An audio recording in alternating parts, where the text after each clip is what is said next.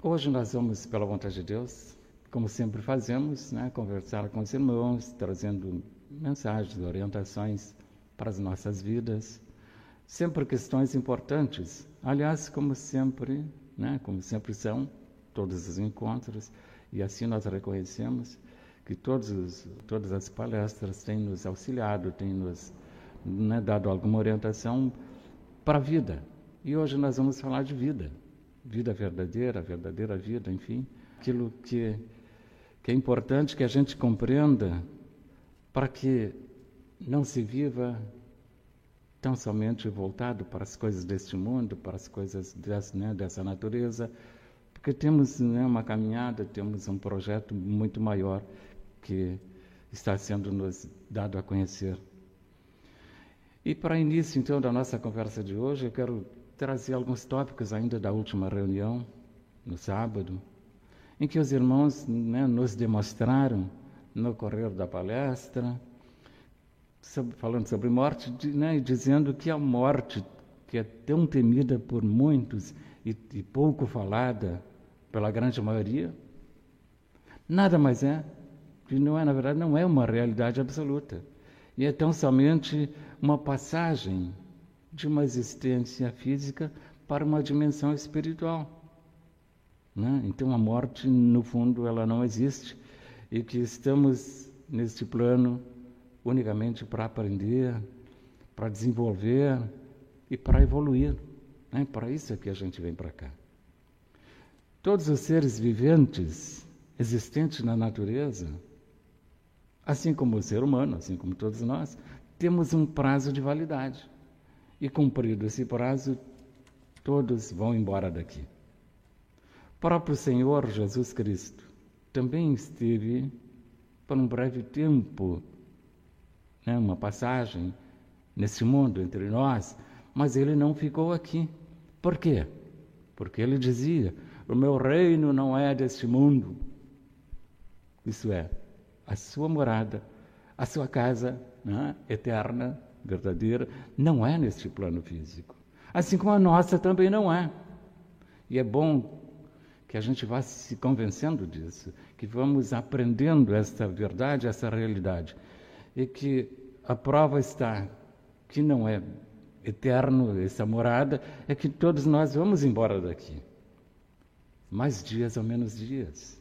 Ninguém vai ficar aqui para semente, sabe?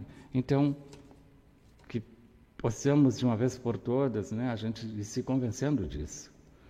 E sendo assim, então, a vida verdadeira não é esta verificada nos corpos, essa vida física, então aquilo não é aquilo que os olhos veem, mas aquilo que não se vê, a essência de cada um, a porção da divindade que existe em cada um né, dos seres criados.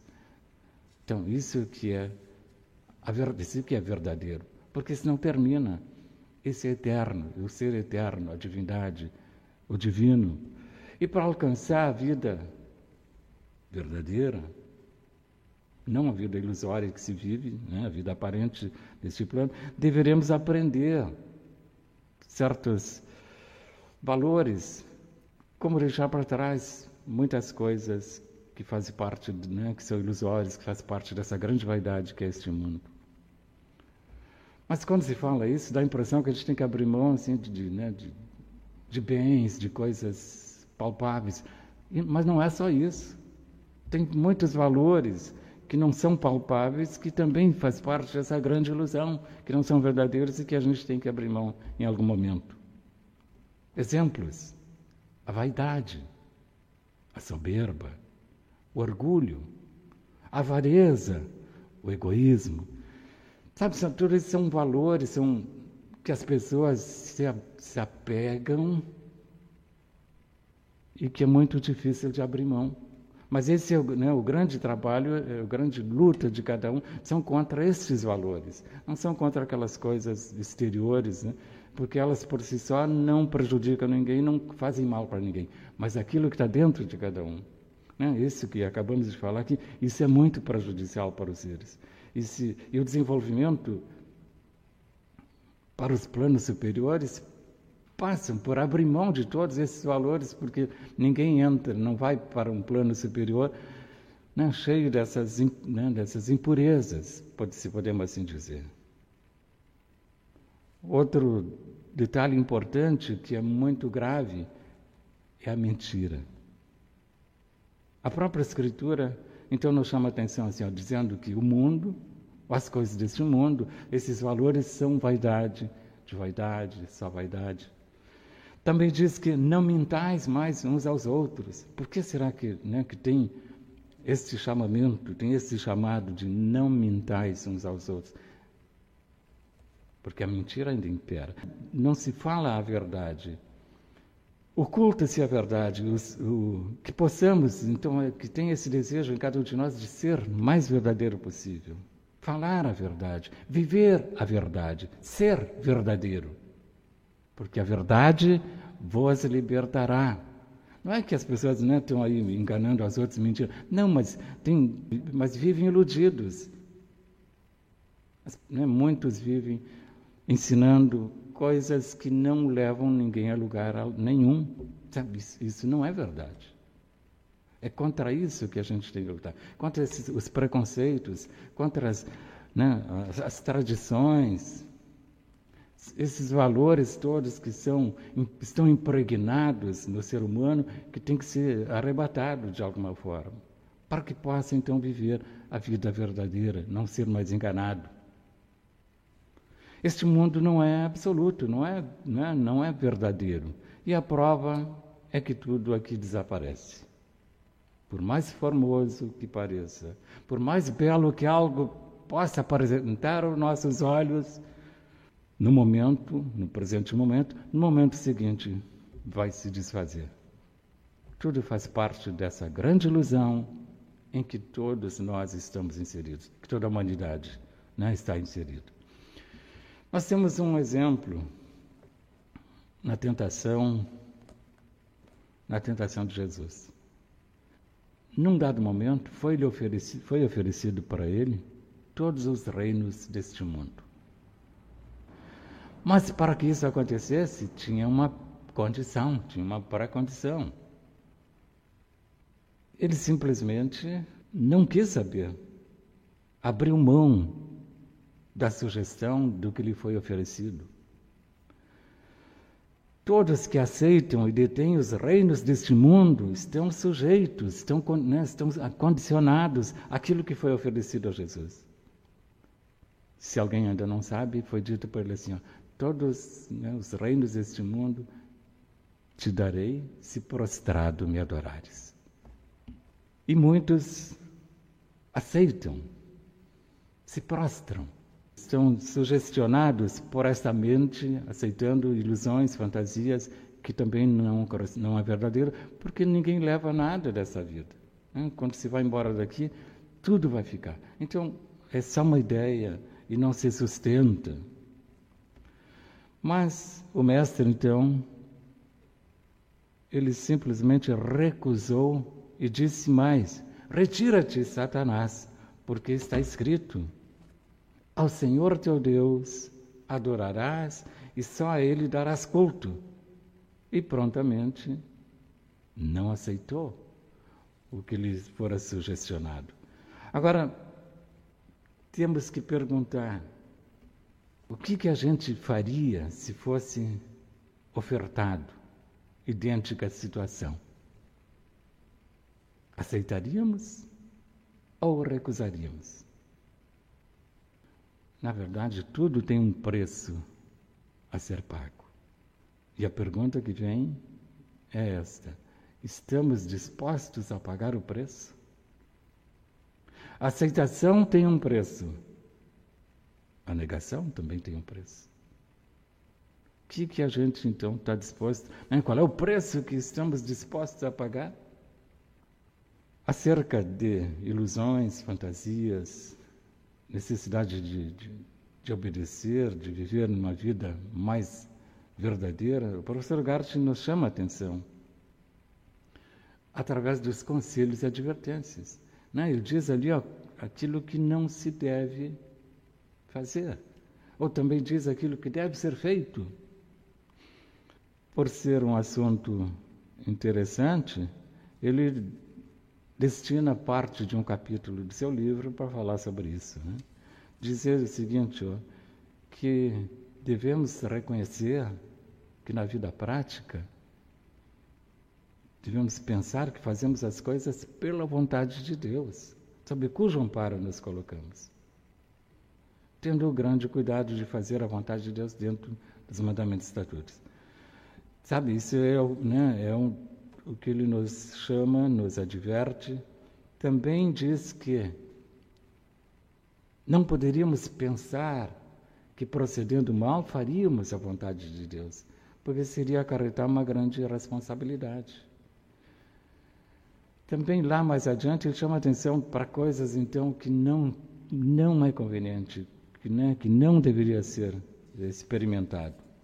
Mas isso eu vou deixar para os irmãos ler no livro Conselhos e Advertências, que ali tem né, todas as sugestões e orientação da, daquilo que deve ser ou não observado por cada um que pretende seguir o seu caminho.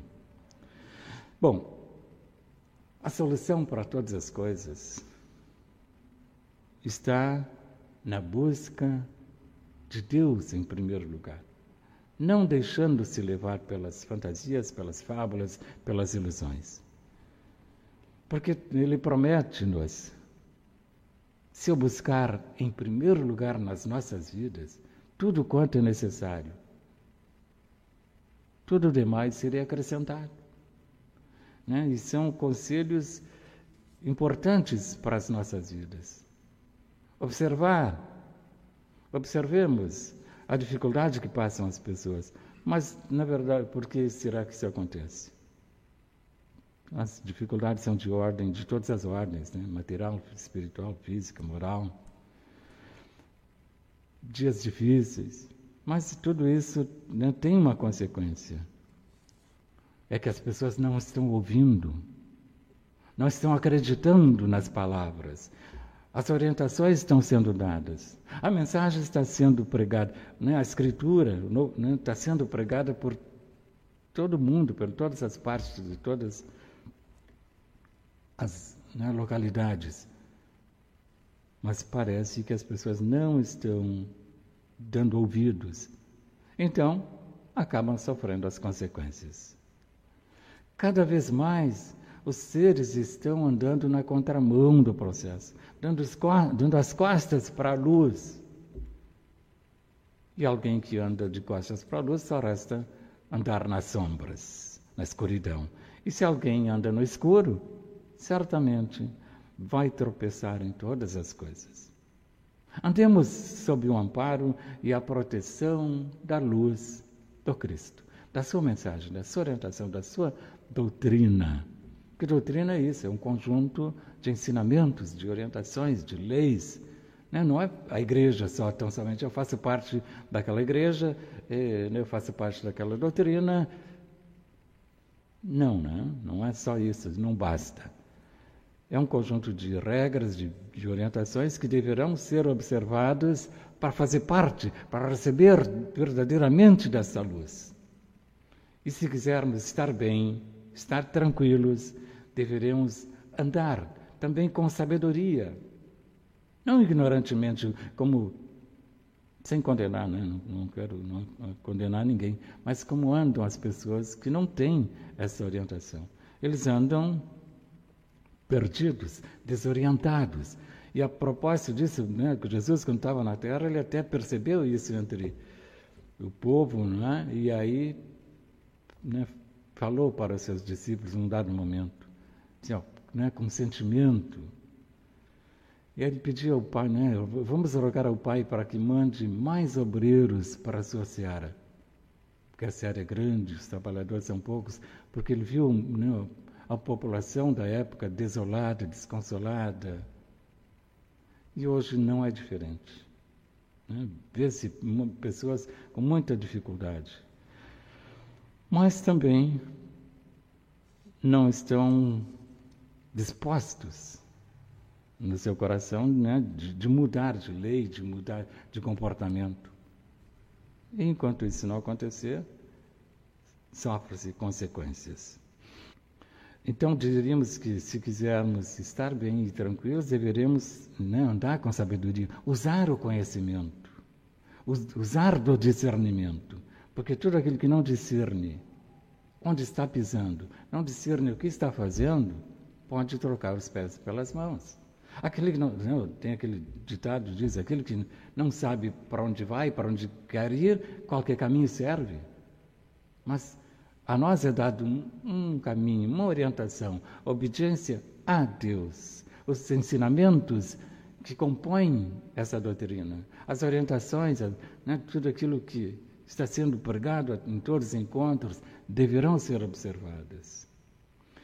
Porque ele diz também: não são justos ouvidores. Né? Não, justificados são aqueles que observam, que vivem, que põem em prática, põem no seu dia a dia as orientações. Também está dito, e isso é importante, ó, tudo é lícito, tudo pode ser muito bom, mas nem tudo nos convém. Há que haver discernimento, porque muitas vezes, se não discernir, se não questionar, as coisas que se apresentam para a gente, elas poderão nos trazer muitas dificuldades e sofrimentos. E se pudermos evitar, deveremos evitar. O conhecimento, a sabedoria, nos livra de muitos males. Né? A sabedoria ameniza, o professor Gart fala isso. Né? Os sofrimentos são amenizados pelo conhecimento. O que, que é isso? Então, se eu sei que algo vai me fazer mal, vai me, né, ser prejudicial, eu não devo fazer. Isso é sabedoria e discernimento. Então, aquele que não discerne nada, que não conhece nada, fica sujeito a né, muitas coisas. Não tenhamos dúvidas. Mantenhamos a esperança. Deus não desampara os seus servos. Né? Nisso a gente tem que acreditar. Nisso tem que confiar. A confiança sem limites, ilimitada, no amparo né, de nosso Pai comum. Especialmente aqueles que lhe buscam, né? muito mais com certeza. Tenhamos então essa certeza nos nossos corações. E a Escritura sempre pede, né, diversas vezes isso é falado aqui, que cada um interiorize-se mentalmente buscando se harmonizar com Deus e a sua vontade. E aí então, né, fazendo suas súplicas, com toda a pureza no coração, tendo essa fé, essa certeza de que as suas necessidades, se forem justas, serão atendidas. Né? A gente tem que acreditar nisso, tem que ter essa confiança. Aquilo que for justo, aquilo que for bom, né? seja isso, então, que a gente receba. Também nos adverte a Escritura ao, que ao orar, não usar de vãs repetições, porque Deus, nosso Pai, sabe né, das necessidades dos seus filhos muito antes que lhe peçais. Sendo assim, só nos resta então nos entregar, confiar, para que seja feita a sua vontade em cada um de nós. E certamente né, que vai ser sempre pelo melhor. Também não podemos esquecer a razão pela qual a gente vem para este mundo. E não é outra coisa senão aprender a obediência, aprender a obedecer a Deus e encontrar novamente o caminho. O caminho estreito, apertado, mas de muita luz, de muita claridade, de muito, né, muito amparo. Esse é o caminho da obediência a Deus. Então, esse é o caminho que deverá ser encontrado por todos em algum momento. Porque sem obediência a Deus, já está escrito, né? sem obediência a Deus não há salvação possível. Então, o caminho da obediência é o caminho que nos interessa e é o que deveremos perseguir constantemente, através das orações, através né, dos nossos rogos, para que, que o Senhor nos encaminhe para aquilo que for justo, aquilo que for bom, né, aquilo que leva. Outra coisa que é importante, estamos falando de coisas que deverão ser observadas. Uma muito importante, que se não estiver atento, vigilante, também diz, né, vigiai, orai. Então, se não estiver vigilante, tropeça-se. Cuidado com os pensamentos. Ah, os pensamentos. Eles podem nos ajudar e podem nos prejudicar. Pensamentos positivos, altruístas, de amor, de, de ajuda, de, né, de doação, de, enfim, tudo aquilo que for positivo, nos fazem muito bem, nos elevam, nos dão saúde. Porém, e agora sim, né, os pensamentos negativos, os maus pensamentos, pensamentos de maldade, além de primeiro, primeiro, primeiro lugar, atingir quem o emite, gera uma energia negativa para si mesmo. Então, esse tipo de pensamento, esse tipo de comportamento não convém para ninguém. Deveremos sempre procurar pensar e desejar o melhor para todos, não importa quem. Tem um ditado que diz, né, se tivermos mil amigos é pouco, mas se tivermos um inimigo é muito. Então, todos esses sentimentos são altamente prejudiciais. Né? Quando se, se tem inimigo, se deseja mal, se, se pensa mal, se fala mal, isso é muito ruim. E o prejudicado, com certeza, não vai ser o outro. Será aquele que tem este sentimento, aquele que emite essa coisa ruim, negativa, pensando que é para alguém, está fazendo para si mesmo. Então não convém. O grande problema também que se verifica é que muitas pessoas, para não dizer a maioria, estão buscando unicamente os seus interesses pessoais. Cada qual se preocupando unicamente com seus projetos, com suas coisas, né, ignorando os ensinamentos e as ordens superiores do Espírito, quando ele diz: buscai em primeiro lugar o reino de Deus e a sua justiça, que as demais coisas, né, que estas coisas vos serão acrescentadas. São orientações. E se a gente não, não age, não faz assim, claro que o resultado nem sempre né, você disse que buscar em primeiro lugar, que as demais coisas serão dadas. Se não busca em primeiro lugar, às vezes fica prejudicado. Mas aí quem é culpado? Não, é? não existe um terceiro culpado. A culpa é de cada um. Busquemos nos harmonizar com as leis divinas dentro da lei de obediência. E ele virá ao nosso encontro. Está escrito, né? E se Deus é por nós, quem será contra nós? Vamos repetir então. Somos seres espirituais numa experiência terrestre. O nosso reino não é deste mundo. Só que a gente acaba esquecendo. E age-se com total inconsciência, como se nunca fôssemos partir daqui. Todo o suposto sofrimento, todas as consequências, é fruto né, de um desequilíbrio. Precisamos nos harmonizar com os ensinamentos divinos, com as leis espirituais, buscar os pensamentos do alto, não nos preocupar em demasia, né, demais, com as coisas aqui desse plano. Então, por isso é que se passa por algumas situações. Mas eu quero agora aqui encerrar essa minha participação no primeiro momento, dizendo,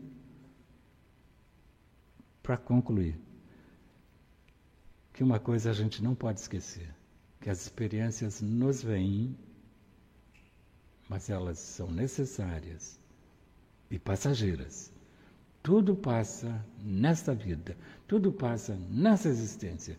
Porém, a vida verdadeira é no Espírito e a vida é eterna. Que Deus ampare a todos nós, nos né, dê as condições para que a gente possa então observar né, todos esses ensinamentos, essas orientações que estamos recebendo no decorrer do tempo. Esteja, Senhor, com todos nós. E com a palavra, irmão Júlio. Boa noite, irmãos. Deus conosco. Um abraço em Cristo a todos. Então, é com grande satisfação que estamos aqui novamente para dar continuidade, então, ao tema da noite que nosso irmão José Carlos vinha trazendo sobre a verdadeira vida, trabalhando ali a imortalidade, né, do espírito. Ah, ele iniciou então aqui a sua palestra trabalhando, né, ah, rebuscando ali a reunião anterior sobre foi trabalhada a questão ali da da morte, morte física, né? Então quem te é imortal, espírito então ele é vamos dizer, eterno, que a gente vai trabalhar um pouquinho hoje essa questão da eternidade também, para a gente compreender um pouquinho mais. Na verdade, se nós não morremos, né, olhando aqui espiritualmente, nós também não nascemos nessa existência, né? O que que nós fizemos? Se a, se a vida eterna, se ela é então imortal, nós só entramos e saímos dos nossos corpos. Somos o eterno no transitório. Então, cada trajetória é uma experiência. Então, nesse campo aqui relativo que existe o nascimento e a morte, mas o espírito né, ele só vai então agregando experiências, que a finalidade então também de nós passar por essas experiências é evoluir, é, é gerar luz, é criar lucidez, é buscar a perfeição. Então, vários atributos aí que essas experiências são tão importantes então para o espírito. Claro, pela nossa identificação né? Muitas pessoas negam, nem compreendem o plano espiritual, mas cada um a seu tempo vai ter as suas experiências para que também seja desperto dessa esse lado, né? ser descortinado esses véus também, segundo a condição e a capacidade de cada um e o momento que Deus assim o quiser, né? Tanto se, se a gente for observar, a gente leva, a gente fala muito, né? O que se leva dessa vida, é a vida que se leva, não são os bens materiais, são os bens espirituais. A gente compreende tudo isso num sentido teórico, mas pouco se trabalha, né? se empenha por essa realidade que se tem do conhecimento, que a vida imortal ou eterna, como se diz, ela é muito muito ampla. Então essa que nós deveríamos trabalhar, deveríamos nos preocupar. Então como alcançar essa verdadeira vida?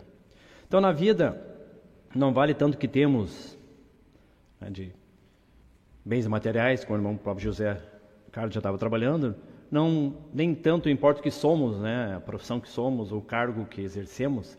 E as pessoas nos perguntam sempre quem tu é, a gente sempre já reporta a nossa profissão. Né? Eu sou contador, sou carpinteiro, sou pedreiro, sou advogado. Então, como se fosse o principal da pessoa, a essência da pessoa, mas é apenas um título, né, uma profissão. Então, o que vale mesmo é o que realizamos com aquilo que possuímos, com aquilo que recebemos. As oportunidades que recebemos né, de Deus. Cada a trajetória nossa aqui existente, a gente tem que trabalhar com isso. Sempre com esses valores, né, que, essas, que esses bens, tanto materiais como espirituais, porque tudo que a gente recebe é dom divino. Pessoas que são mais ah, mais oportunidades mesmo de uh, tem mais facilidades para algumas coisas outras. Mesmo nas profissões pode se trabalhar sempre para ajudar as pessoas. Mesmo com o irmão o José falou aí na questão de posses né?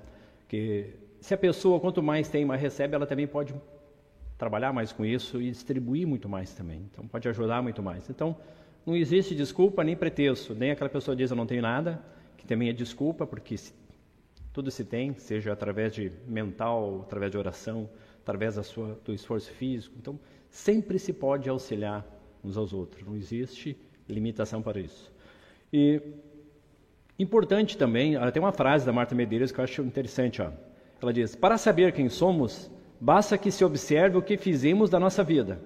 Os fatos revelam tudo, as atitudes confirmam. O que você diz, com todo respeito, é apenas o que você diz. É que muitas vezes a gente vê por aí, né? Falar é fôlego, é teoria. Mas então, nosso Senhor Jesus Cristo, na sua mensagem, ele trabalhou muito, tem vários versículos que ele trabalhou a vida eterna. E é aí que a gente quer chegar, tá? o, o ponto central que eu vejo quando a gente fala em verdadeira vida seria a vida eterna. É muito mais do que a vida imortal. Se a gente entender um pouquinho, a vida imortal e vida eterna é a mesma coisa, como um questionamento, né? Imortal é aquele que nasceu, mas que, que não tem fim, que não morre jamais. O eterno é aquele que não tem começo e nem fim, então é uma coisa muito maior, muito mais ampla, que existe desde sempre e para sempre. E tem aquele, o infinito é aquele que não tem limites, né? Que a gente trabalha no, muito do céu ali do, do nosso universo. Não consegue limitar onde começou nem onde se estende. Vamos pegar um exemplo. Você pensa em Deus. Deus, Espírito, Universo. Então, Deus Criador existe desde sempre.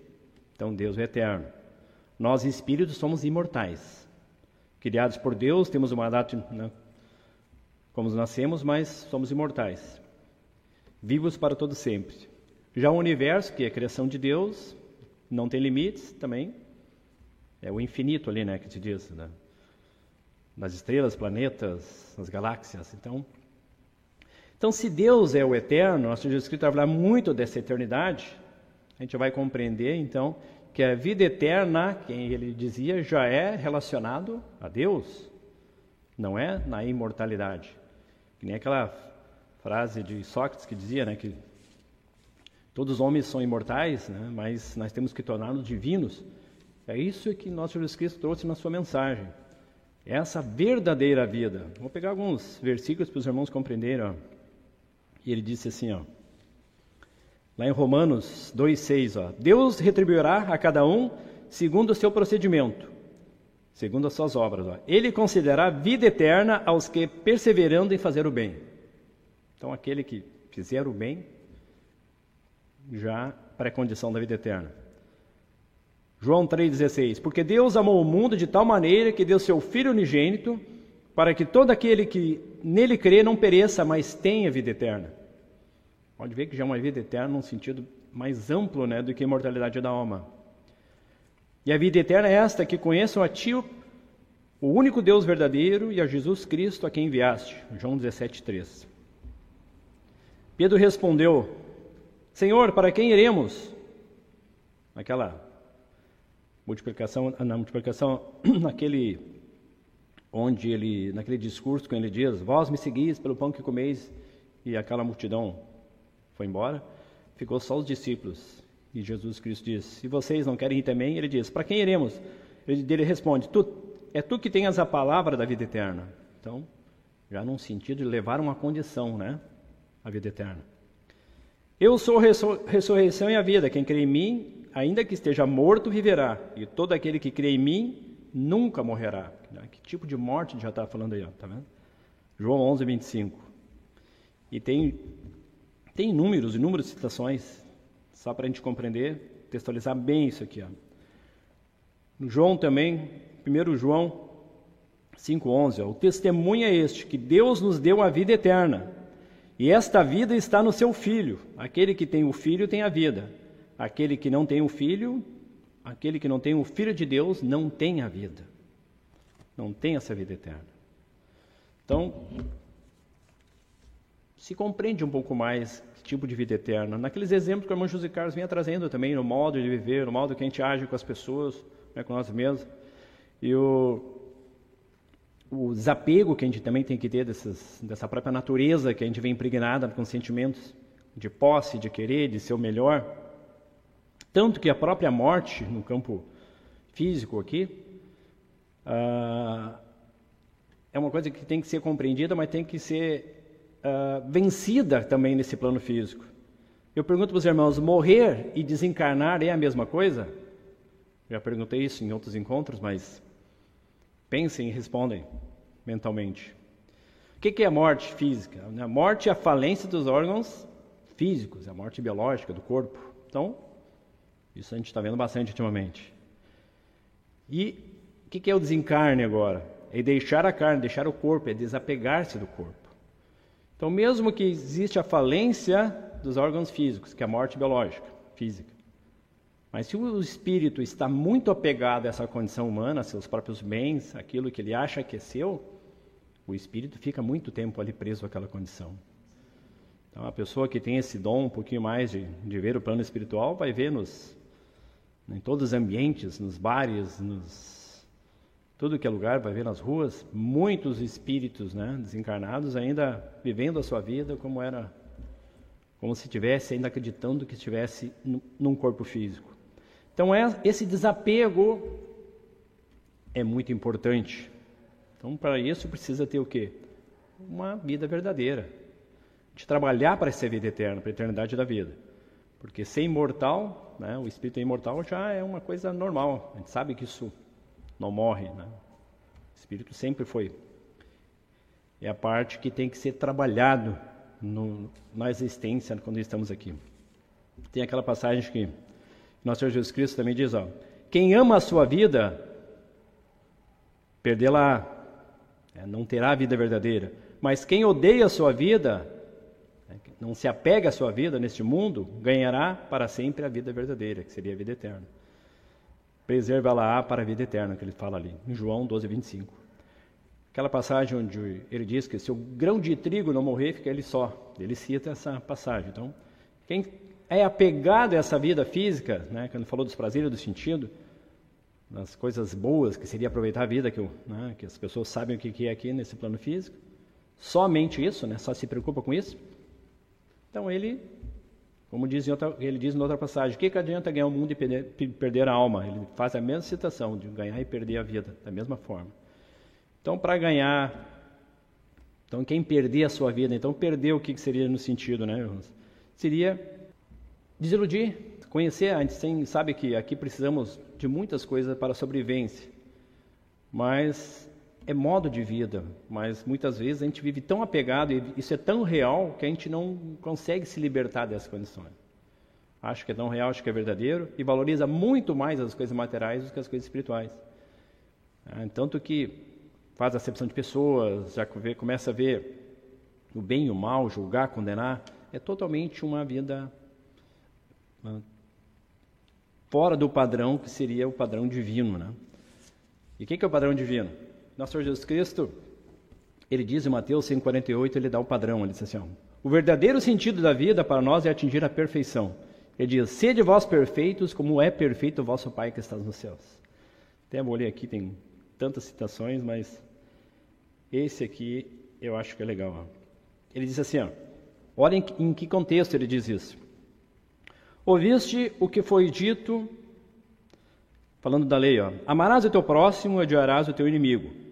Eu, porém, vos digo: amai os vossos inimigos e orai pelos que vos perseguem, para que vos torneis filhos do vosso Pai Celeste, porque se ele faz nascer o sol sobre maus e sobre bons, vir chuva sobre justos e injustos. Porque se amardes os que vos amam, que recompensa tendes? Não fazem os publicanos também o mesmo? E se saudardes somente os vossos irmãos, que fazeis demais? Não fazem os gentios também os mesmos, os povos da época que não, não acreditavam, que não eram da promessa, que eram os religiosos? Dele diz assim: Portanto, sede vós perfeitos, como perfeito é o vosso Pai Celeste. Porque o, vosso, porque o Pai Celeste, que seria de Deus, ele agia dessa forma. Então, essa pré-condição que ele diz. E eu acho interessante essa passagem, ele diz assim: ó, Eu, porém, vos digo: amai os vossos inimigos e orai pelos que vos perseguem. Eu queria trabalhar um pouquinho isso aqui. Por que, que ele, ele, ele fez aqui? Achei interessante. Ele, ele faz uma afirmação aqui no Senhor Jesus Cristo. Ó. Ele já está dizendo que nós temos inimigos, né? Orai que vocês perseguem. Amai os vossos inimigos. Ele, ele não pergunta né, se nós possuímos inimigo, não. É uma, uma afirmativa aqui. Então, quem são nossos inimigos? Como poderemos amá-los se não conhecemos? As pessoas gostam de dizer, eu não tenho inimigo. A maioria, acho que isso aqui é só para mim, isso aqui. A maior parte das pessoas que a gente conversa não tem inimigo. Mas basta olhar um pouco mais atento e onde a gente vai encontrar. A própria sociedade se encarrega de identificar hoje os, os inimigos no momento. Toda a história foi assim. Lá está o inimigo, né? Ali reside o mal. Precisamos nos afastar, muitas vezes, eliminar. O mal, perma o mal permanece Entramos e saímos da existência sempre o mal continua. É que nem aquele cisco no olho que tem na sobrancelha, vocês conhecem aquela história que estava vendo aquela sujeira em todo lugar e a sujeira estava no, no cílio do olho. Por que isso? E se eu descobrir que o maior inimigo, está bem pertinho de nós, bem junto de nós, maior inimigo é nós mesmos. Que enquanto estivermos vendo mal, ele está no nosso interno. É justamente esse inimigo, irmãos, que nós temos que amar, que desamar nossos inimigos. Quais são então eles, né? Tem mais adiante, ele diz assim, ele fala sobre adultério, ele diz assim: a pessoa que olhar a, pra, então para outra com a intenção impura, já adulterou com ela. E dele diz assim: se teu olho direito te faz tropeçar, arranca e lança fora de ti, pois é mais proveitoso perder um dos teus membros do que todo o teu corpo ser lançado no inferno. Pega pesado ali, né? Inferno no sentido de uma condição de sofrimento, uma condição que vai ser prejudicial. Então, e ele fala da, e continua, fala da mão direita, melhor entrar, né? maneta do que perder todo o seu corpo ser lançado também nessa condição trevosa. Então ele já está dizendo ali, nós temos que orar para que desperte, que a gente consiga se libertar, se libertar desse inimigo que está dentro de nós, porque a divindade está dentro de nós também. A vida eterna está dentro de nós. Tudo é uma questão de trabalho, né? E no sentido, quando ele fala em olho ali, né? Se ele diz que é melhor que entre com um olho só, se ele diz que a intenção é impura, então não é o olho. A intenção, ele fala a intenção do coração, ele diz no tema, né? Então essa é intenção, nosso, nossa mente, nossa consciência. Então tem que arrancar então essa, esse sentimento, esse pensamento, que o irmão José trabalhou antes muito sobre pensamento. Essa ideia né, impregnado que a gente tem de, de ver as coisas, ver mal em muitas coisas que a própria criação de Deus o fez assim. Então, ser perfeito na condição humana é esforçar-se por se tornar cada vez melhor, a cada dia, buscando uma conexão tão profunda com Deus. Vivendo a vida como Cristo nos ensinou, esses ensinamentos que Ele deixou, com dignidade, integridade, condição moral, com coragem e, acima de tudo, com muito amor, que a gente precisa aprender também. Assim, entendida a perfeição, a nossa finalidade deve ser a busca, então, dessa unidade, que a vida eterna, se Deus é eterno, só vamos viver a vida eterna estando ligado a Ele também. E é a vida, então, a nossa vida corporal, a vida de cada existência serve ainda para o Espírito, então, cumprir essa obra da criação que é evoluir. Então, essa é a nossa trajetória aqui. Temos que retribuir.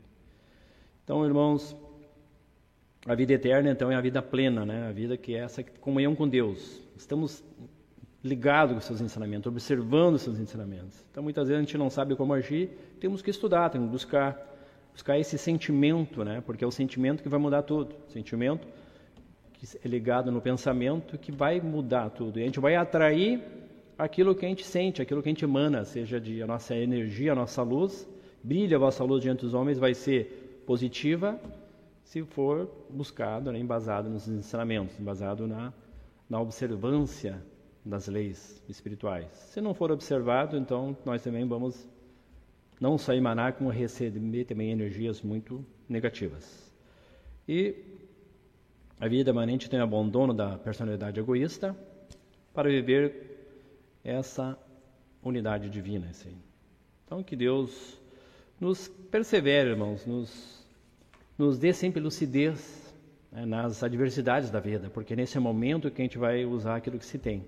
Então a gente observa, a gente vem passando por algumas experiências e graças a Deus a gente está sendo usado e muitas vezes a gente tira grandes lições e observa que né, Deus está no comando, isso é grandioso, a gente vê a, a, a graça divina agindo, não tem preço. E Deus então nos persevere neste caminho. Eu agradeço a Deus por essa oportunidade. Retorno a palavra ao nosso irmão José Carlos, pela vontade de Deus, com a palavra. Muito bem. Agradecemos a Deus então pela participação do irmão Júlio, pela mensagem que ele trouxe. pelas advertências, pela orientação das Escrituras, né, nos chamando a atenção para vários pontos, vários versículos, todos eles importantes. Veja que né, ser um, um cristão verdadeiro, viver a vida verdadeira, é um longo trabalho, uma longa trajetória né, na nossa vida. Tem que abrir mão de muitas coisas, tem que romper com muitos conceitos, muitos preconceitos, né? não podemos ter inimigos, e assim por diante. Né? Quanta coisa tem que ser observada. Mas, um dia de cada vez também, né? ninguém não consegue correr muito, é, o processo é, é, lento, mas ele tem que ser gradual, gradativo. Né? O importante é isso, né? que a gente seja perseverante.